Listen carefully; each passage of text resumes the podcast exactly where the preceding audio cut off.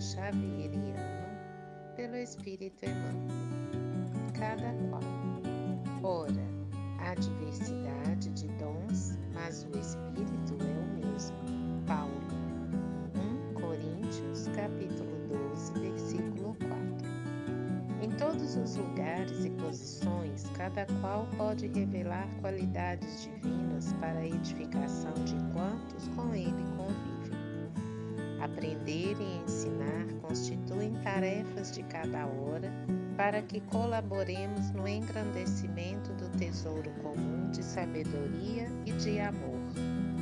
Quem administra mais frequentemente pode expressar a justiça e a magnanimidade. Quem obedece dispõe de recursos mais amplos para demonstrar o dever bem. O rico, mais que os outros, pode multiplicar o trabalho e dividir as bênçãos. O pobre, com mais largueza, pode amealhar a fortuna da esperança e da dignidade. O forte mais facilmente pode ser generoso a todo instante. O fraco, sem maiores embaraços, pode mostrar-se humilde em quaisquer ocasiões. O sábio, com dilatados cabedais, pode ajudar a todos, renovando o pensamento geral para o bem.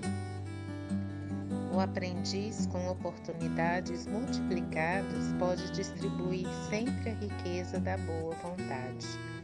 O são, comumente, pode projetar a caridade em todas as direções. O doente, com mais segurança, pode plasmar as lições da paciência no ânimo geral.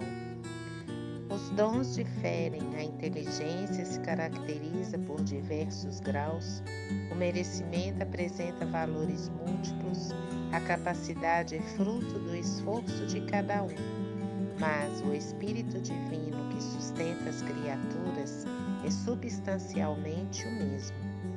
Todos somos suscetíveis de realizar muito na esfera de trabalho em que nos encontramos. Repara a posição em que te situas e atende aos imperativos do infinito bem. Coloca a vontade divina acima de teus desejos e a vontade divina te aproveitará.